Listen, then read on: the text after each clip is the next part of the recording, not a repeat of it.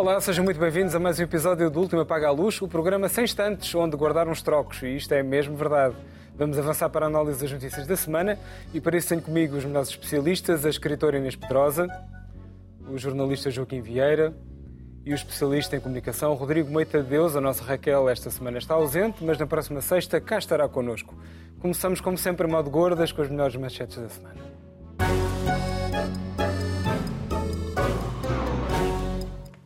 E começamos pela Inês, que quer falar sobre uma notícia que no fundo tem anos, um caso pendente, Inês. É verdade, já que. Boa noite. Já que esta semana temos casos de justiça e políticos.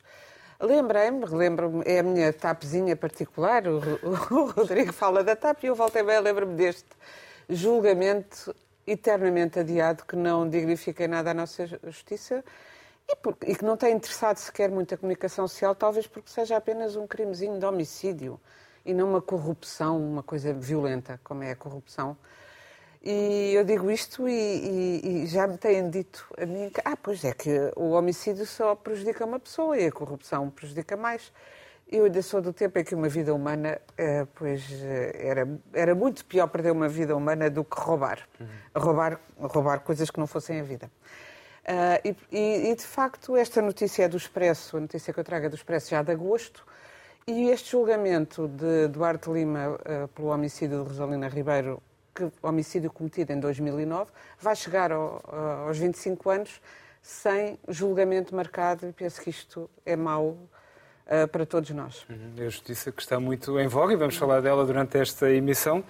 Uh, Joaquim, um caso que, entretanto, se eclipsou de alguma maneira na agenda pois. mediática. Aliás, também tem que ver com o Brasil. A Rosalina Ribeiro foi assassinada no Brasil. Uh, este caso, que foi muito falado numa certa altura, eclipsou-se de um momento para o outro por causa de um outro caso uh, com muito mais impacto que apareceu no meio desta semana e que nós já vamos falar. Um, mas que uh, eu acho que vale a pena refletir sobre isto. Aliás, a notícia, a guarda que eu trago até é de um jornal brasileiro, Folha de São Paulo. O presidente de Portugal é acusado de favorecer bebés brasileiros em fila para remédios de 10 milhões de reais. 10 milhões de reais são 4 milhões de euros são duas gêmeas uh, e que não eram, uh, não conseguiam tratamento no Brasil e, portanto, foram tratadas aqui por aquele medicamento que dizem que é o mais caro do mundo. São uh, ah, 2 milhões e 2 milhões para cada uma, portanto, soma 4 milhões.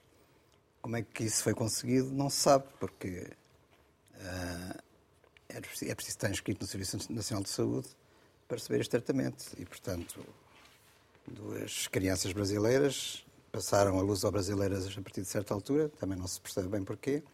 E oh. o Estatuto Luso-Brasileiro já dá então inscrição no Serviço Nacional de Saúde, presumo eu, por isso é que terão passado a luso-brasileiras. Uh, e, de facto houve ordens expressas no Hospital de Santa Maria, onde isto ocorreu, para que claramente elas recebessem esse tratamento. Uh, e depois está aqui envolvido o nosso Presidente da República, porque teria sido através de alguém que é uh, conhecido do, do, filho ou da nora do presidente Marcelo, que vive no Brasil, uh, e depois, uh, a partir da presidência da República, o recado terá sido passado para o gabinete do primeiro-ministro, do primeiro-ministro para o Ministério da Saúde, até chegar ao hospital e até se chegar à operação, ou a administrar o medicamento. Uh, e, portanto, isto envolve aqui muitas responsabilidades que eu acho que é importante que sejam apuradas. Eu sei que está a ser feita uma investigação de, pela Inspeção Geral das Atividades em Saúde. Uh, aguardemos então a conclusão. Uh, Marcelo Rebelo de Sousa foi solicitado a prestar declarações. Eu acho que aquilo que ele disse sobre este assunto não é muito convincente e, portanto, pareceu-me que havia qualquer coisa uh, em que o Presidente não queria abrir o jogo. E, portanto, é importante que realmente se apure o que se passou.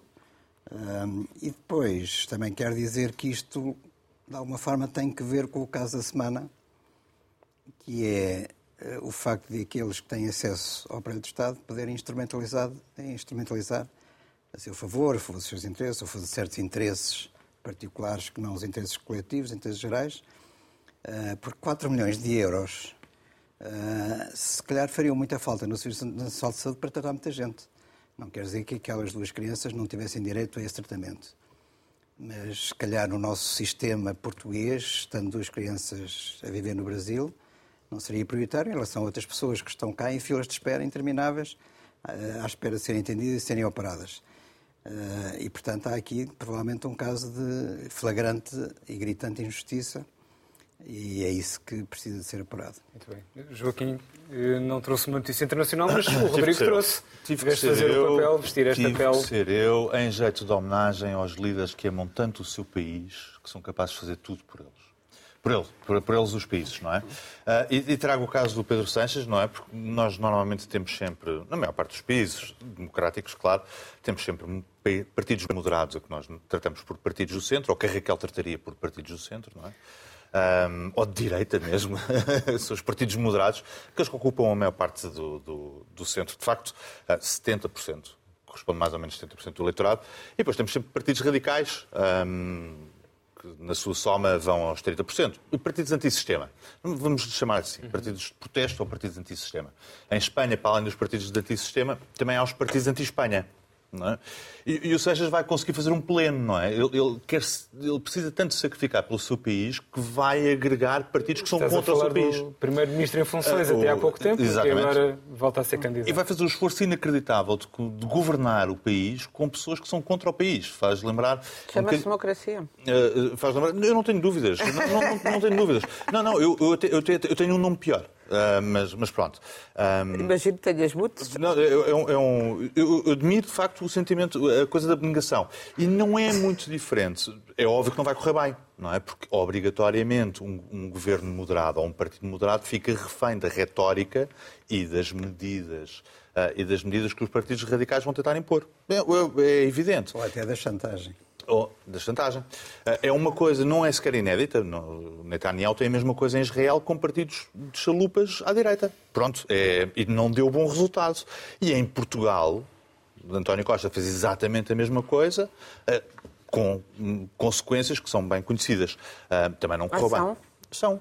Não então o Serviço Nacional de Saúde não funciona, não é? é? é eu posso continuar. Já uh, funciona desde anteontem, não é? Gastámos 3,2 mil Agora milhões de euros. Agora já está a funcionar, já não vai 3,2 mil milhões de euros para, para, para, pagar o acordo do António Costa com o Bloco de Esquerda e com o PC. já acabou há quatro anos. Sim, é verdade, é verdade. Uh, sim, mas continuamos a pagar a conta. Já houve dois é? governos do Costa e, e, e, entretanto, e entretanto continuamos a pagar a conta. Uh, mas pronto, portanto, ficam, ficam do reféns. Do menor desemprego de sempre, do primeiro estudante na época, na era democrática, mas, do... Tá, tá a correr muito bem. Aliás, da é subida de rating do país nos, nos mercados é internacionais. Não, o país está ótimo. Está. está, fantástico.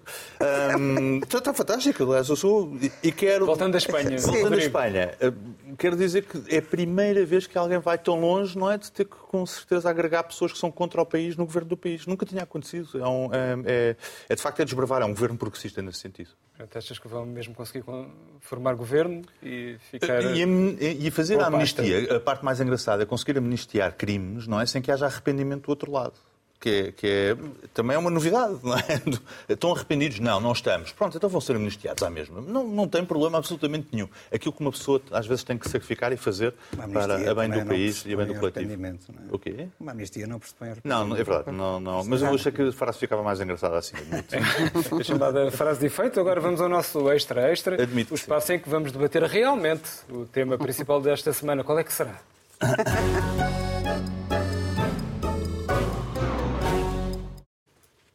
Ora, esta semana, nesta rubrica, nunca haveria grande ciência do que é que haveríamos de falar quando um governo de maioria absoluta cai com estrondo das piconhices da saúde, das lutas dos professores, das guerras que afligem o mundo. Que disparate, nada disso importa quando podemos falar do dinheiro enfiado em instantes do chefe de gabinete de António Costa. Lá diz o ditado, valores mais altos se levantam. Entretanto, o Presidente marcou eleições antecipadas, em discordância com António Costa, que propôs vários nomes, entre os quais Mário Centeno, o Ronaldo das Finanças para Primeiro-Ministro, mas sem sucesso. E agora? Fica tudo aqui a marinar durante quatro meses, Joaquim. Marinar, marinar não fica de certeza, acho que fica a ferver.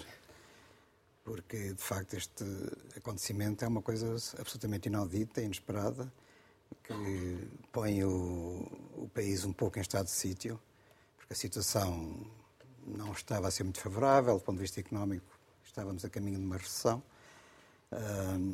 É importante aplicar, continuar a aplicar o PRR e a situação internacional também não está muito favorável.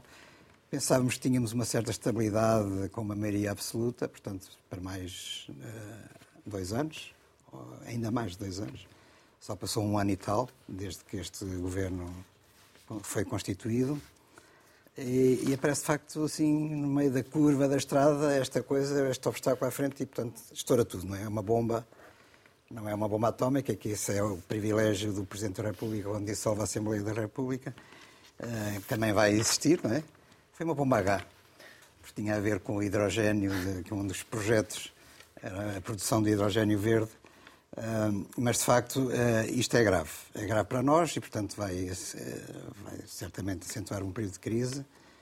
Esperemos, enfim, que seja o mínimo possível, mas penso que nos afeta a todos e realmente assim se desperdiça uh, uma maioria, maioria absoluta. Escorre pelos dedos. Como é que é possível que isto possa acontecer quando se tem o poder, digamos assim, de poder fazer reformas, de poder ter estabilidade, de poder governar em, em tranquilidade e tudo isto desapareceu no ápice.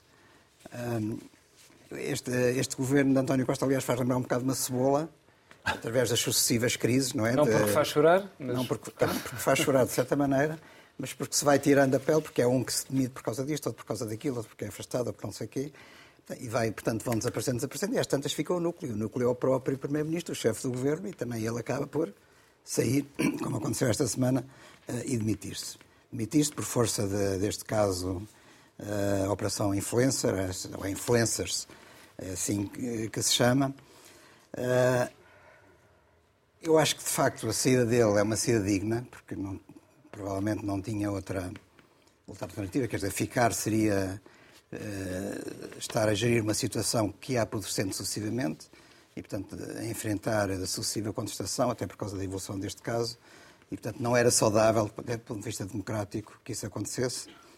Um, e ele sai, no fundo, segundo ele próprio afirmou, seria só por isso, não sabemos, mas por causa de uma frase, de um comunicado da Procuradoria-Geral da República, a anunciar a abertura deste processo, as prisões, as detenções, aliás, que já, estava, que já tinham sido efetuadas, a essência do processo, não sabemos muito, sabemos alguma coisa, porque entretanto também veio cá para fora o indiciamento ontem, no fundo, aquelas 113 páginas, já toda a gente mais ou menos as conhece. e sobre isso, enfim, há o aspecto jurídico, digamos assim, o judicial, e depois há o aspecto político, não é? Isto tem dois capítulos. Uh, indo quid juris, portanto, indo ao aspecto jurídico da coisa. Uh, não é um caso, apesar do impacto tremendo que isto teve e está a ter, não é um caso de corrupção explícita que nós possamos compreender. Está ali alguém que recebeu dinheiro por executar certas ações a favor de interesses particulares, uma empresa, uma indústria, seja o que for Penso que até agora isso não foi demonstrado, eh, apesar dos 75.800 euros eh, escondidos no gabinete de, eh, de Vitor Scária, é assessor, chefe de gabinete de António Costa. Portanto, estes 68.500 euros estavam, 75.800, perdão, euros estavam uh, na residência oficial do Primeiro-Ministro, porque é alguém que trabalha uh, próximo, muito próximo do, do, de António Costa. Uh, e, portanto, isto também não há explicação ainda para a essência deste dinheiro, mas, de qualquer maneira, é uma situação altamente irregular, naturalmente. E, e a verdade é que, assim que isto cessou, António Costa imediatamente demitiu Vitor Scária. Não por ele ter sido detido preventivamente, é um dos detidos, mas por ter sido, terem sido descobertos estes 75.800 euros. Não sabemos se isto tem que ver com o fundo, com o caso em si, uh, e, portanto, há muitas respostas por dar. Mas o que eu estava a dizer é que não, se, não é um caso explícito de corrupção, porque até agora, destes intervenientes e de, dos que estão detidos ou não estão detidos, ou estão indiciados, ou são arguídos, seja o que for, penso que o Ministério Público ainda não investigou que eles tenham, digamos assim, como se diz, energia corrente, metido dinheiro ao bolso. O que acontece é que uh, tentaram influenciar o, o aparelho de Estado, violando algumas regras que estão estabelecidas por lei, para acelerar a instalação de uma indústria, concretamente uma, um, um, data center, agora eh, estas coisas têm estes nomes relacionados com as novas tecnologias. Um centro inglês, de dados. Em Sinas, um centro, uhum. sim, um centro de dados, mas que faz o trânsito dos dados, por exemplo, da Google, que vinham por cabo até Sinos dos Estados Unidos, depois iam para a Europa e vice-versa, Portanto, podia ser uma coisa importante, de facto. É um projeto com uma grande dimensão. Dizem que é o maior investimento industrial em Portugal depois da Alta Europa. E, portanto, é, eu percebo que quem está à frente de um governo, ou quem, quem é ministro, ou de alguma forma esteja envolvido em atrair investimento para Portugal, esteja interessado, de facto, em uh, ter isto em Portugal e não noutro sítio. Uh, a questão é saber como é que isto estava a ser feito e de que regras é que foram ou não violadas. E, no fundo, até agora, o processo resume-se a isto. Um, o caso, por exemplo, do Presidente da Câmara de Sines, uh, uh, que foi uh, detido. Também está detido um também. Detidos, sim. Exatamente. porque inicialmente se opunha à violação de certas regras, precisamente porque eram regras e, portanto, isso implicava, de facto, responsabilidade jurídica. e, foi pressionado por elementos ligados ao governo, incluindo o ministro João Galamba, e às tantas terá acabado por ceder, mas com contrapartidas. Mas as contrapartidas não eram para, para o bolso dele, eram eh, para, era dinheiro para ser aplicado no próprio Conselho, como por exemplo o apoio ao Festival Músicas no Mundo, acho que é assim que se chama, uhum. Que é anual, que existe em Sines e outras coisas também relacionadas com investimento local.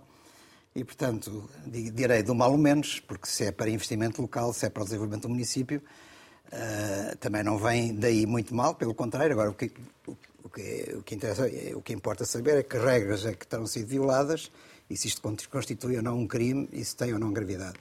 E este aspecto ainda não está bem explicado e, portanto, eu espero bem que o Ministério Público leve este processo a bom porto e que isto acabe por ser uma coisa que não dá em nada. Isso é uma coisa que ainda está por saber. o painel Depois, aqui para fazermos duas rondas. Política, justiça e política. Assim, tá bem, sim, Rodrigo, sim. justiça a atuar? Eu, eu, por acaso, o caso, o caso judicial é, é, o caso que menos importa. Não é? Ou seja, nós não sabemos quase nada.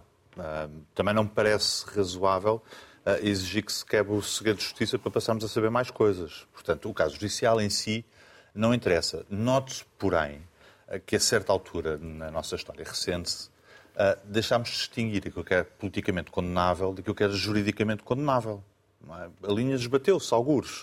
Uh, e, portanto, nós passámos a discutir Uh, tudo do ponto de vista jurídico, parecemos aqueles advogados que dão, prestam declarações à porta do tribunal, mas com menos cursos de direito que eles e a receber menos, com certeza, uh, em que estamos a discutir a letra da lei. Se, é, de facto, quer dizer, o que, é que temos que bem conceptualizar a noção de tráfico de influências e o regulamento do lobby, e, e não é crime absoluto ter 75 mil euros em dinheiro no meio de livros, no meio da residência oficial. Claro, quer dizer, é, é a discussão que menos interessa. Não é? Diria eu. Uh, nós não temos nada a contribuir para essa discussão, nem me parece que essa discussão seja útil, pelo contrário. Desvia-nos daquilo que é essencial, que é aquilo que é politicamente válido ou politicamente condenável. Ah, nós podemos repetir três vezes ah, que a Justiça destruiu a carreira de Azeredo Lopes. Ah, não foi a Justiça que destruiu a carreira de Azeredo Lopes. Foi terem desaparecido armas. Estás a falar do, do caso, do, caso do antigo Ministro da Defesa. Foi o caso de terem desaparecido armas e depois terem aparecido a seguir armas. Tens o caso do Ministro Miguel Macedo, que esse talvez uh, seja mais gritante. Esse aí é mais gritante. Esse aí é mais gritante. Uh, mas seja como for, seja como for, nós não podemos confundir as duas coisas e não nos compete confundir as duas coisas. Algo que é politicamente condenável ou reprovável não é obrigatoriamente um crime. Não, não é essa a ideia. E julgo, agora vou ser mau, assumidamente mau, que o Primeiro-Ministro não se demite por causa de um parágrafo. Não é por causa do parágrafo que ele se demite. É, ele demite-se porque fez o seu próprio julgamento e disse não tenho condições políticas para continuar a ser Primeiro-Ministro. E é normal, porque foram 72 mudanças em 8 anos. É? Já, já, ninguém se esquece, já ninguém se lembra disto. Não é? Estás a falar das remodelações de António São 72 remodelações. Eu depois fui buscar nomes extraordinários, já ninguém se lembra da Carla Alves, que foi que tinha as contas arrestadas, do, do Código de Conduta, do Marco Capitão Ferreira, do, do Ministro da Defesa continua com, com, com, aquela coisa do hospital, do Pedro Nuno Santos e do Mendes que só mentiram. Era uma coisa simples. E, portanto, o Primeiro-Ministro fez o seu próprio julgamento. E fez o julgamento político, que é, eu acho que não tenho condições para continuar a ser Primeiro-Ministro. Acho que já ninguém me leva a sério. E, e provavelmente estava certo. Provavelmente estava certo. É, é, era um problema, quer dizer, ter o melhor amigo auto-intitulado, não é? Porque há aqui uma perversão enorme. Há aqui uma perversão enorme. Lacerda Machado. Eh, o, o, o termo melhor amigo não é cunhado pela imprensa nem pela oposição. É cunhado pelo próprio Primeiro-Ministro. Não é? O meu melhor amigo. Não é? E pelo próprio, depois, em, em Parlamento, à frente de toda a gente para toda a gente. E, portanto, sim, a partir desse momento, amarraram-se ao destino um do outro. Uh, portanto, é, é, uma coisa absolutamente impossível. Uh, e, e, portanto, sabendo disto tudo, uh, nós temos que voltar a distinguir as duas coisas. Aquilo que é politicamente condenável, ou reprovável, não, não, utilizarmos outro termo, e aquilo que é judicialmente condenável um, ou, ou reprovável. E, portanto, não confundir as duas coisas. Dito isto, parte, vamos à parte mais divertida, porque temos que fazer, de facto, o exercício. Nós temos, temos sempre que tentar fazer pôr-nos nos pés, nos sapatos dos outros, não é?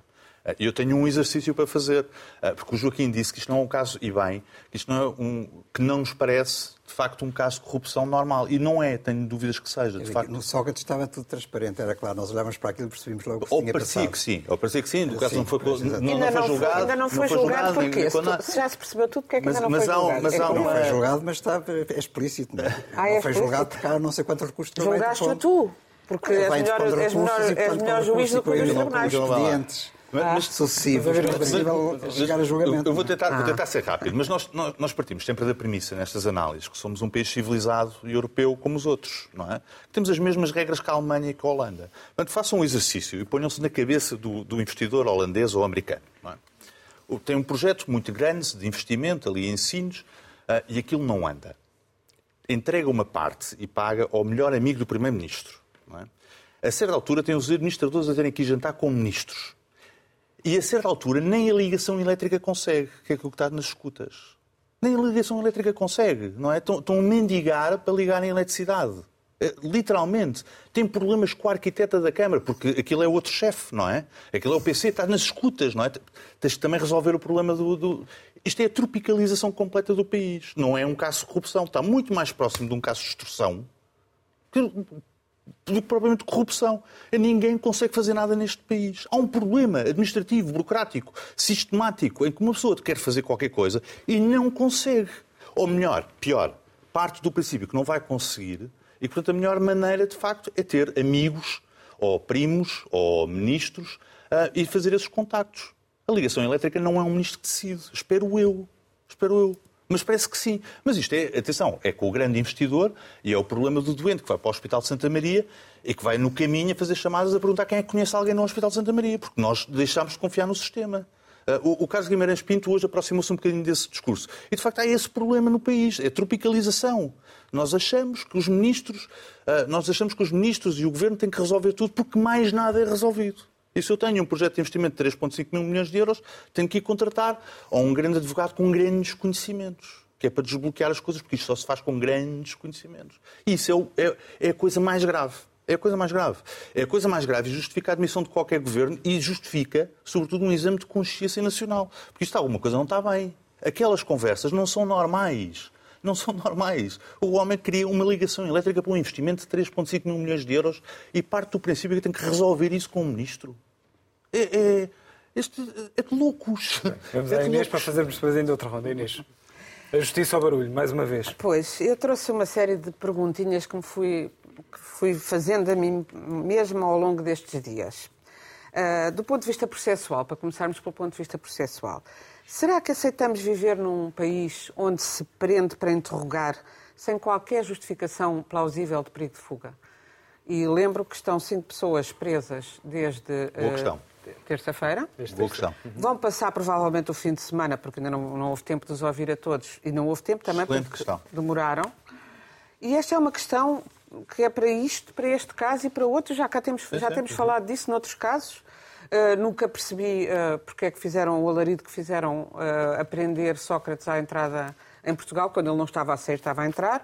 E há outros casos, de, de- de- muitos, mais, mais mediáticos, menos mediáticos, e até às vezes me preocupo mais com os que não são mediáticos todos, porque se isto é possível, o cidadão comum que não tem as televisões atrás ainda, ainda será mais eh, fustigado com esta kafkianice. Eh, e informo, informo que kafkianice quer dizer, é como kafkiano, vem de Kafka, do livro O Processo de Kafka, porque de repente lembrei-me que eu própria uma vez eh, tive um problema judicial e disse a uma procuradora do Ministério Público isto é kafkiano e ela ficou a olhar para mim a, a perguntar se eu estava a insultar ou o que é que eu estava a dizer.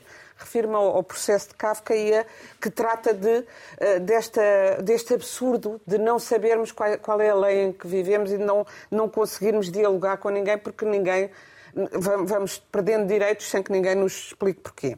E, portanto, este é um princípio base. Aceitamos também viver num país onde as crianças assistem à detenção dos pais de manhã é detenção, eu não digo prisão, detenção, embora estejam presos, na verdade há uma semana, para uh, interrogatório. E aceitamos viver num país onde a lei que protege, porque existe essa lei, a imagem dos menores, e proíbe que essa imagem seja utilizada no, na comunicação social, seja violada em todos os, os, uh, os canais de TV, com câmaras à porta de casa de ministros a filmarem as filhas menores e a mulher, uh, enquanto o atacam com perguntas à porta de casa dele, não estou a falar da porta do Ministério. Aceitamos viver num país onde ninguém está acima da lei, exceto os procuradores do Ministério Público, que podem cometer erros grosseiros sucessivos. Já se falou aqui do, caso Miguel Macedo, o caso de Paulo Pedroso, o caso da Azeredo Lopes, e há inúmeros casos de políticos e de, o caso do ex-presidente do CEF, que chegou a estar preso e de pulseira eletrónica e que foi completamente ilibado. Portanto, muitas vezes acusam pessoas que depois chegam aos tribunais, os juízes não consideram que haja fundamento para aquelas acusações. E pergunto isto porque um engenheiro que construa um prédio que caia é chamado à responsabilidade. E temos até o ministro, um, um antigo ministro do PS, que caiu a ponte dentro dos rios e muito bem uh, admitiu-se e uh, não há admissão de uma Procuradora-Geral da República se por acaso se provar, vamos ver se há, se aquele último parágrafo que, uh, que obrigou, de facto, o, o Primeiro-Ministro a admitir-se, pode, pode, é isso que o obriga a admitir-se, o facto de dizer este vai ser também investigado no foro próprio, que é o Supremo Tribunal da Justiça, ou pode vir a ser, ou não, pelo menos é suspeito. O parágrafo não dizia só isso. Pois. Apontava para influências junto dele e, portanto... Isso... E apontava de uma forma vaga e Esse é que era o problema. insidiosa. E ali um problema de semântico, não é? De, da maneira como aquilo estava redigido. Sim. De uma forma vaga, é mas bastante acusatória. Não, não havia problema semântico nenhum, aquele era claríssimo convite à admissão. Claro, então. Sim, não é mas por isso estás, estás a dizer. Não, não compete tu acabaste de dizer que não. da República convidar o Primeiro-Ministro a admitir-se, não é? Pois não. não. Mas, atenção. Aliás, a Procuradoria-Geral da República, a Procuradoria-Geral da República, se um comum cidadão vir nos jornais, que está, ou vir nos jornais, ou souber por outros meios, aqueles que não vão parar aos jornais, que está a ser investigado, e aconteceu-me a mim, e escrever à Procuradora, à, à Geral da República, à Procuradoria, a perguntar, é verdade que estou a ser investigado ou não, respondem, e bem, provavelmente, não, não podemos dizer se está ou se não está. E naqueste caso, não se cumpre essa regra, portanto, faz-se um comunicado a dizer que sim, que está, há aquelas pessoas que estão investigadas e o Primeiro-Ministro também é suspeito, não sei de quê. Vai ter um processo aberto. Também vai ter um processo aberto e tal. Então, ele não tinha outra coisa. Se isto que causou a queda de um governo de maioria absoluta. Não foi isto que causou. Tu acabaste de dizer que ele foi demitido, não, que concordas não, que foi demitido ele, pela Procuradora? Ele, aquilo é um convite. Não, não, não, ele não foi demitido pela Procuradora. Ele, ele, convidado a ele leu aquilo. Ele não tinha condições para Ele viu que não tem condições claro, para continuar. Claro. Mas não é por causa do parágrafo. É porque ele tem o melhor amigo e o chefe de gabinete detidos. E porque tem, porque o governo estava envolvido numa série de atrapalhadas. Ou seja, isto não é um ato isolado. Não é, uma, não é um ato isolado. É, é ele julgou-se a si próprio. Pronto. Politicamente. Estão, estão, não sei, eu penso que poderia, na mesma, talvez eu no lugar dele, poderia na mesma, face, uh, se não fosse implicado diretamente, até porque ele várias vezes, ao longo do tempo, foi dizendo que já foi erguido várias vezes sim. e que pode ser erguido sem, sem se ficar diminuído. Sim. Agora, naquela, com aquela suspeição, não poderia.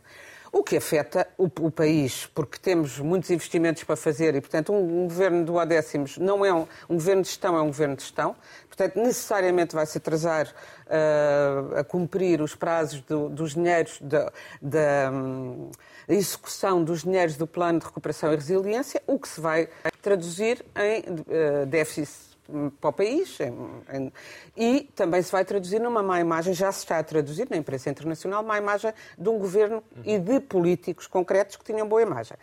E, portanto, porquê é que. E uh, outra, outra Tens pergunta. Outra questão para lançar. Tenho outra questão. Dizer, uh, ao futuro outra. da política. Porquê é que, ainda, esta é da parte da processual. Uhum. Porquê é que a investigação deste processo influencer está a cargo da PSP, ou pelo menos até agora esteve, e não da Judiciária, que é a polícia que tem as competências específicas de investigação em criminalidade económica. Este é muito estranho, ou talvez não seja tão estranho, uh, reflete. Foi, foi a mesma coisa com a Operação Marquês. E foi com a mesma coisa também já. E, e, e houve pedidos na, porquê, na questão do Futebol Leaks. Houve pedidos de, de uma procuradora do processo Futebol Leaks para que fosse a PSP e não a Judiciária. E, portanto, isto também eh, eh, dá conta de um mal-estar nas próprias polícias.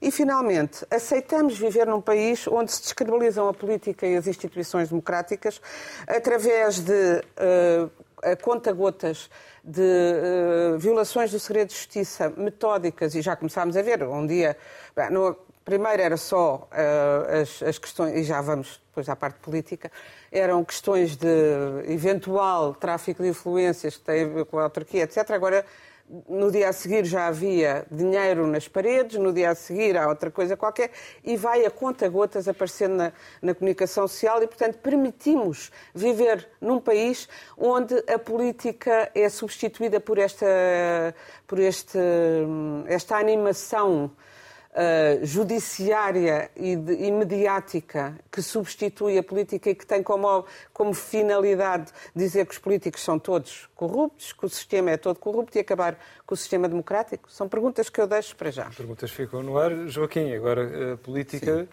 Do presente e do futuro próximo. Acerca da responsabilidade política, eu creio que realmente António Costa eh, chegou à conclusão, e saí todo de acordo com o Rodrigo, eh, que não tinha condições políticas para continuar mas por culpa também dele próprio, muitas vezes, porque eu acho que António Costa não sabe rodear-se.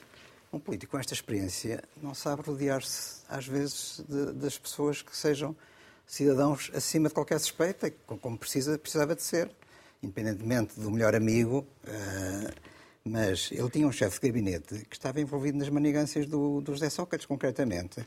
Vitor Oscar era o intermediário dos contactos que Sócrates fazia com a Venezuela, já depois de ser primeiro-ministro, depois de sair do governo, para favorecer empresas que são, estão acusadas de o terem corrompido, como é o caso da Octafarma e o caso do Grupo Lena para receber vantagens junto do governo de Nicolás Maduro e tudo isso. E, tudo portanto, isso ainda não foi julgado, não é? Vitor Oscaria sempre... Sim, mas isso é... é Lá está. Não portanto, foi as julgado, pessoas são julgadas na praça não pública foi julgado. E, julgamentos. E, Vitor Oscaria foi objeto de buscas, mas também não foi incriminado, não foi, não, não foi constituído e arguído. Mas quando uma pessoa está envolvida nestes esquemas, é preciso muito cuidado quando se vai buscá-lo para chefe de gabinete, e não foi só para chefe de gabinete, quer dizer, Vitor Oscaria já tinha uh, uh, demonstrado até um comportamento altamente irregular com a história dos bilhetes da, do futebol, da Galp e não sei o que, oferecidos a, a, a políticos. E uh, depois até foi processado, mas se fosse porque pagou uma multa. Mas quer dizer, há toda uma imagem que de facto o homem tem que não recomendava para este lugar. E, no entanto, António Costa confiou nele e depois aparecem os tais 75 mil euros escondidos nas, nas prateleiras e nas garrafas, de, nas caixas de vinho e não sei o quê. Uh, e, portanto, também realmente aqui há um pouco, eu devo dizer, não, não não, não vejo, quer dizer, nada indica neste momento que uh, António Costa em si tenha uh, tido atos uh, de, de, de, corrupção, digamos assim, recebido vantagem. Nada indica isso. Simplesmente, muitas vezes, tem que ver com as pessoas com quem se trabalha e, portanto, é, é importante, de facto, ter uma equipa acima de toda a suspeita. Isso não aconteceu. Se houvesse essa referência da Procuradoria, achas que ele se demitiria na mesma? Uh, provavelmente sim, de facto, tendo, tendo o tal melhor amigo, Diogo Lacerda Machado, e o chefe de gabinete, com 75 mil euros no gabinete, enfim, acusado, detidos ambos, uh, não sei o que é que isto vai dar, mas uh, era difícil que ele tivesse condições. Mas ele invoca concretamente aquele parágrafo, da, da, do, o último parágrafo do comunicado da Procuradoria, que eu também acho que podia ser redigido de outra maneira, até porque há que ter a noção Uh, realmente, quando se cita o nome de um detentor de um cargo político, isso pode ter consequências políticas. Uh, não quer dizer que tenha que ter um, uh, tenha sido objeto de proteção especial da parte das autoridades judiciais, mas a maneira como as coisas se transmitem para a opinião pública cá para fora pesa muito, portanto há que ponderar de facto esse aspecto.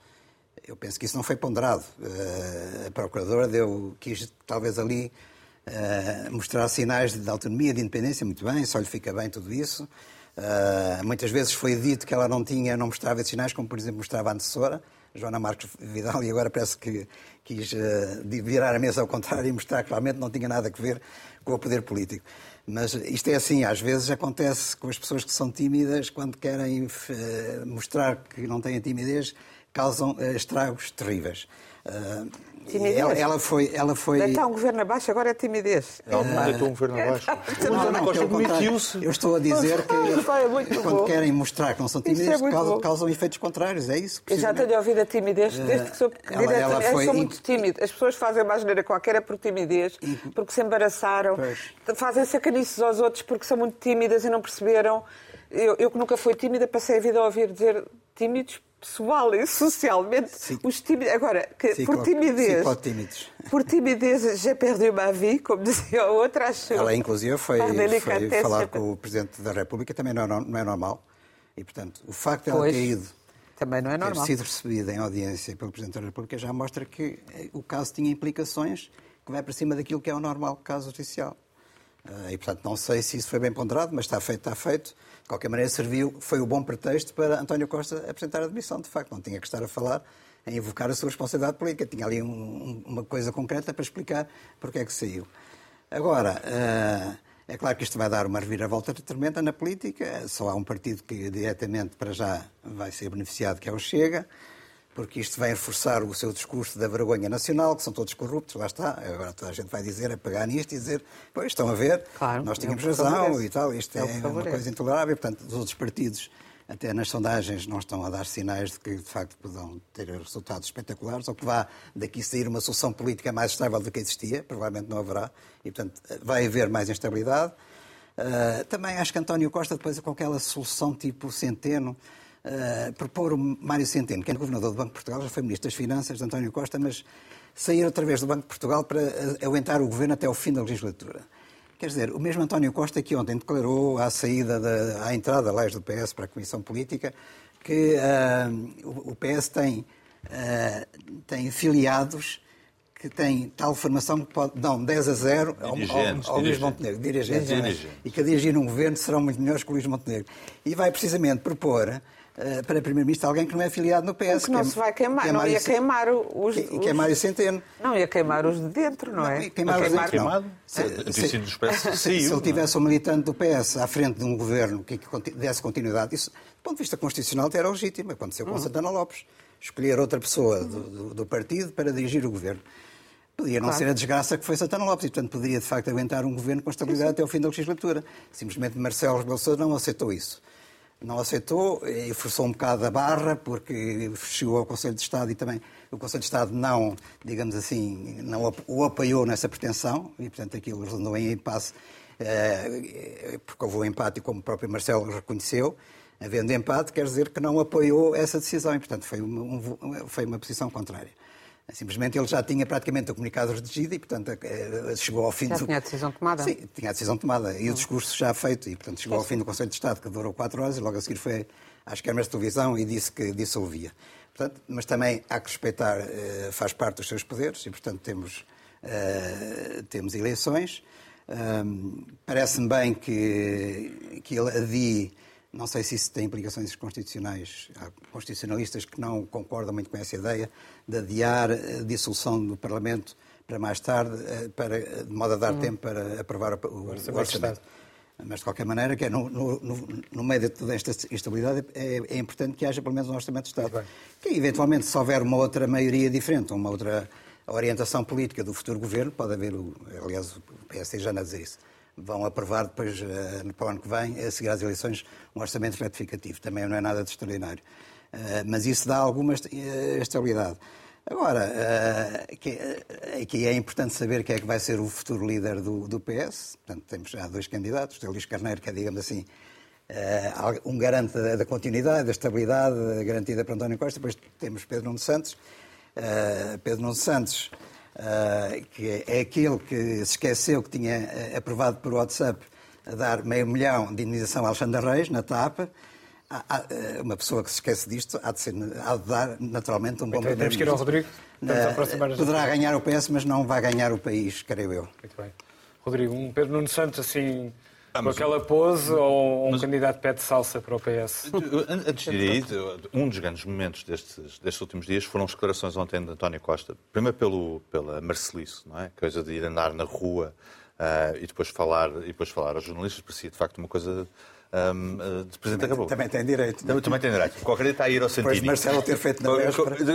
Qualquer dia está a ir ao Santini. também tem direito a vir a ser Presidente da República, por exemplo. Pô, e, por e era aí que eu queria chegar. Ah, eh, e é, é, uma coisa muito engraçada, porque... Um, isto é extraordinário, isto é mesmo perigoso. Isto, isto, é mesmo perigoso, porque eu acho que as pessoas deixaram de ter ontem. Uh, ou seja, quer se queira, quer não queira, não foi Passos Coelho que chamou a Troika, foi José Sócrates. Pronto quer se queira, quer não queira, e depois de ouvir António Costa, as pessoas podem ficar confusas, foi António Costa que pediu admissão. Não foi demitido. Ninguém o obrigou. Se ele não se tivesse demitido, estavas aqui a dizer como é que pode. Inês, Inês, eu, difícil. Quer dizer, Epá, o chefe de gabinete, o, o melhor amigo, é, é uma coisa. Mas é, a decisão é dele. Ou seja, ele, ele não é obrigado. Aquilo é. Ele toma essa decisão. E dizer o contrário é a desresponsabilização completa dos políticos. É pronto. A desresponsabilização. É, deixar, é deixar de continuar a separar aquilo que é judicialmente condenável ou juridicamente condenável com aquilo que é politicamente condenável. Pronto, eu, eu preferia não entrar por aí. Portanto, António Costa ontem começou a tratar do seu futuro. Não é? Hum, Mesmo com esta tentativa de reescrever a história. Ele, aliás, consegue fazer esta coisa extraordinária, não é? Que explica que se consegue manter o bom funcionamento das instituições, não é? Tirando o Governador do Banco de Portugal, que é aquele organismo independente, mas nós sabemos, não é? Vai tirar-se ali o ex-ministro das Finanças do PS. pelos governos. Exatamente. de alguma maneira diferente com, serem, com os teus também. É suposto ser, é suposto ser independente. Mete-se o homem como primeiro-ministro, não é? Uh, interinamente, portanto, que se dá no Banco de Portugal. E ficava, uh, ficava lá. Sem governador. Esquecendo-se. Não, é uma coisa espetacular. Esquecendo-se. Há mais pessoas, não há mais Marias na Explicando isto, explica isto na televisão ontem, certo? Eh, esquecendo-se, no Expresso, no Expresso dois, um dia antes, às seis da tarde, saiu uma notícia simpática, que era uma resposta, não é? Evidentemente, a explicar que ele já tinha tentado vender quatro nomes ao Presidente da República, logo no dia. A porta-voz do quatro. Presidente da República disse isso, sim. Pronto, eh, quatro. E, melhor ainda, que isto é o PS no seu melhor, eu ia pedir à nossa, à nossa produção para pôr uma, uma imagem no ar, uma notícia no ar. É uma coisa extraordinária que sai a notícia da candidatura do Pedro Nuno Santos ontem, um, a dizer que vai ser formalizado na próxima semana, mas tem uma particularidade, é às 16h31. Portanto, estava António Costa no Conselho de Estado a tentar vender a solução de que o PS podia manter o governo e estava o PS entretido a tratar do futuro. Do seu futuro, não é? Que não é obrigatoriamente do futuro do antigo secretário-geral. Porque aquilo, rei morto, rei posto. Já é, sabia. É, da, Já sabia. É, da, é da política. É, é, é, da política, sim, mas, mas rei morto, rei posto, é, com, com, com, tudo aquilo que se tem direito. Um, isto tem graça por causa disso. Uh, portanto, é o faz de conta até ao final. E aquilo que nós vimos hoje, uh, aquilo que temos assistido hoje, é a insistência nesse faz de conta. É faz de conta que ele se demitiu, uh, foi obrigado a admitir-se pela Procuradoria. Não, não foi. Faz de conta que não estão duas pessoas detidas. Faz de conta que o pobre do investidor holandês não teve que pagar ao melhor amigo do Primeiro-Ministro. Qual é o faz de conta para o futuro, Inês? Eu tenho mais umas cinco perguntitas curtas, que é que são as seguintes em relação à parte política. Em que é que se baseou o Presidente da República para dizer que a maioria absoluta era do António Costa? Ele já o tinha dito, aliás, antes, ao, ao prendê-lo, a dizer que não podia ir para a Europa. Na tomada de posse. Na tomada de posse, eh, era, que era de António Costa e não do PS. Nunca percebi isso, porque eu cá, quando fui votar, se calhar estava a ver mal, vi partidos e não vi lá candidatos a Primeiro-Ministro. E penso que ainda votamos em partidos e em maiorias parlamentares. Portanto, acho que ele não podia ter dito isso na altura, também não podia ter dito, uh, não podia ter Eu, na decidido altura, assim aqui critiquei Marcelo Rebelo Pronto, também critiquei isso. por isso.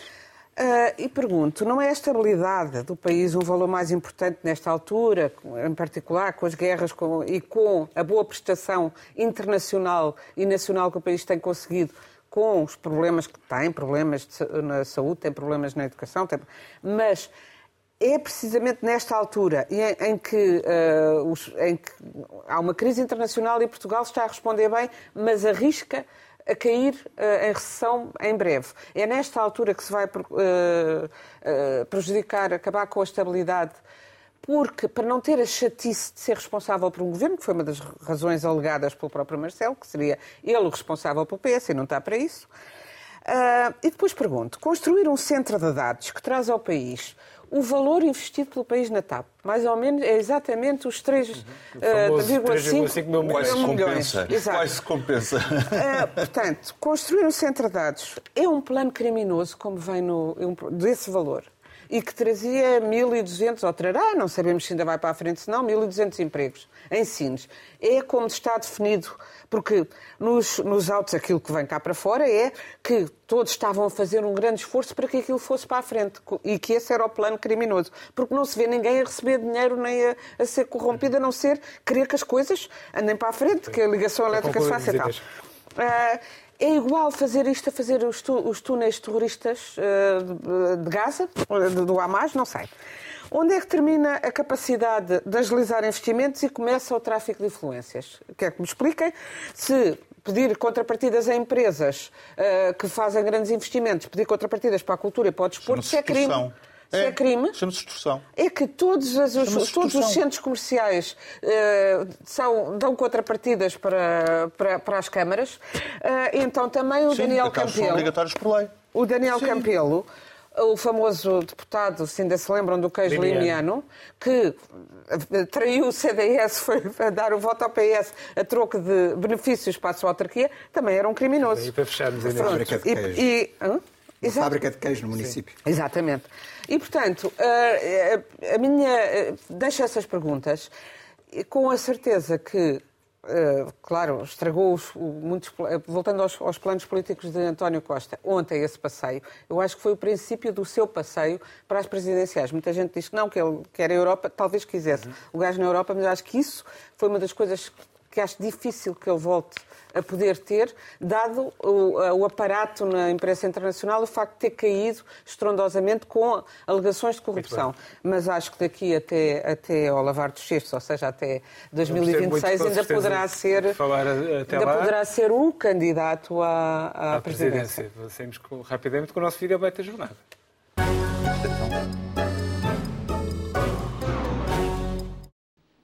Nessas condições, entendo que é meu dever, perante Portugal e perante os portugueses, evitar esse pântano político. E por isso mesmo, pedirei ao Sr. Presidente da República que me receba para lhe apresentar o meu pedido de demissão das funções de Primeiro-Ministro.